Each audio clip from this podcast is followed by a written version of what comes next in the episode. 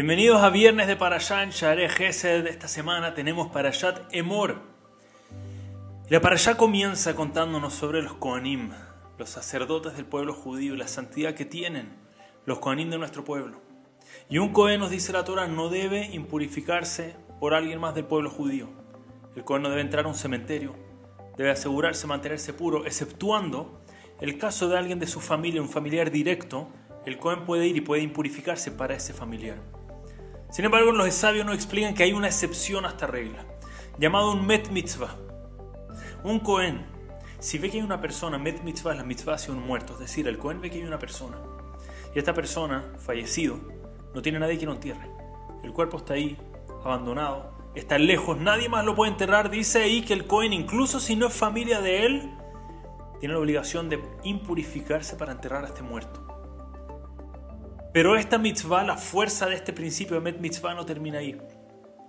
El Rashbam dice que esto también se aplica a un Kohen Gadol, al sumo sacerdote. El Kohen Gadol, la persona más santa del mundo, que no debía impurificarse por nadie, ni siquiera familia directa. Nuestros sabios nos enseñan que si el Kohen Gadol se topa con alguien que necesita ser enterrado, un muerto que necesita ser enterrado, y no hay nadie más que lo pueda enterrar, el Cohen Gadol debía impurificarse para enterrar a esta persona. Ese es el nivel de santidad y de dignidad que debemos mostrar hacia cualquier ser humano que ya falleció. Para entender, un Met Mitzvah, cualquier cuerpo, cualquier Yehudi que falleció y no tiene quien lo entierre, incluso el Cohen Gadol se impurificaría para esta persona. Estimados, quiero explicar un mensaje muy fuerte detrás de esto. La llamarán Masejet Berajot dice algo que parece muy extraño. La Gemara dice que una persona que habla mal de un muerto es como alguien que hablara mal de una piedra. En el fondo la persona no sabe, no escucha, no le afecta, no va a perder el trabajo, no se va a pelear con la familia, no le va a pasar nada. Lo que es muy extraño porque estamos acostumbrados a hablar mal de un muerto, es decir, ¿quién habla mal de un muerto? Y de todas formas la Gemara trae un warning, tener mucho cuidado porque igual pueden haber consecuencias detrás de eso.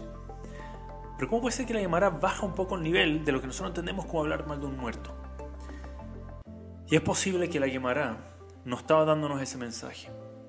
La Gemara no quería que veamos lo pequeño que es hablar mal de un muerto, sino que era lo opuesto.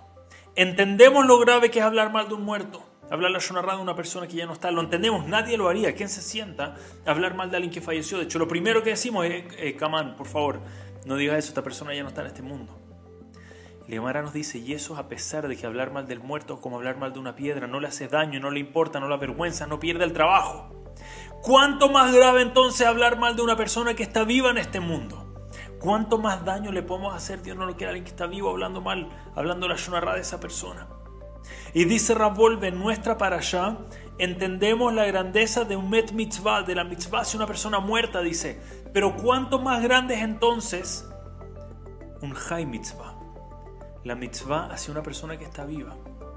Respetarlo, mostrarle, darle esa dignidad que necesita de repente es más fácil una persona que ya se va, nos cuidamos, pero ¿qué pasa con la gente que está viva a nuestro alrededor?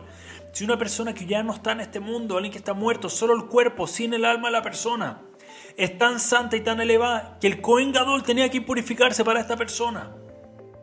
Entonces, ¿cuánto cuidado tenemos que tener con la dignidad, el respeto y la santidad de cualquier Yehudí en el mundo cuando está vivo?